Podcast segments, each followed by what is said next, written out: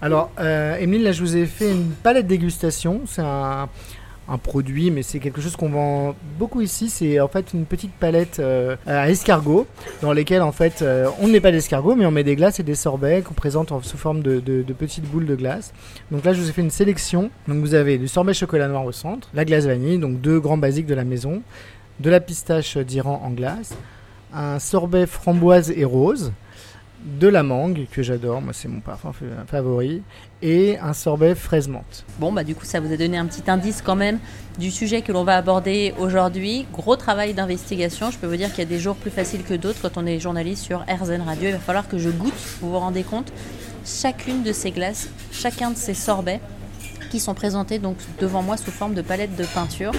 On est au bac à glace dans le 7e arrondissement de Paris, le bac à glace qui fabrique des glaces artisanales depuis 1955 et c'est Julien qui nous parle de l'histoire de sa famille. C'est une entreprise qui s'appelle le Bac à Glace, qui est à Paris dans le 7e, qui a été créée par mon arrière-grand-père dans les années 50.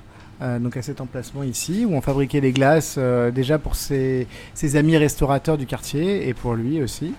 Euh, donc il a commencé à faire ses glaces de façon artisanale avec des ingrédients naturels en se positionnant euh, directement sur un segment qui était des glaces euh, euh, sans, avec très peu de sucre, très peu de gras, euh, que des ingrédients naturels et très peu foisonnés, c'est-à-dire euh, avec peu d'air ajouté.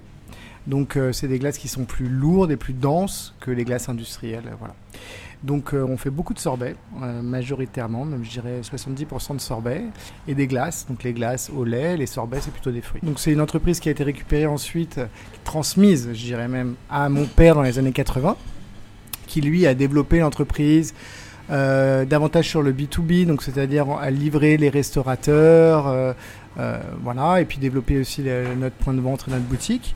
Et mon père s'est amusé dans les années 80 à faire des parfums insolites, euh, la glace au camembert, la glace au Beaujolais nouveau, la glace au Roquefort. Bon, il s'est amusé à ça jusqu'à se dire que c'était sympa, mais bon, il n'y avait pas les réseaux sociaux à l'époque, mais ça faisait parler un peu de, de la marque. Mais après, il s'est dit, ce qui est fondamental, c'est d'avoir une très bonne vanille, une très, très bonne, euh, un très bon sorbet à la fraise ou au chocolat, avant tout, avant d'expérimenter des choses un peu originales.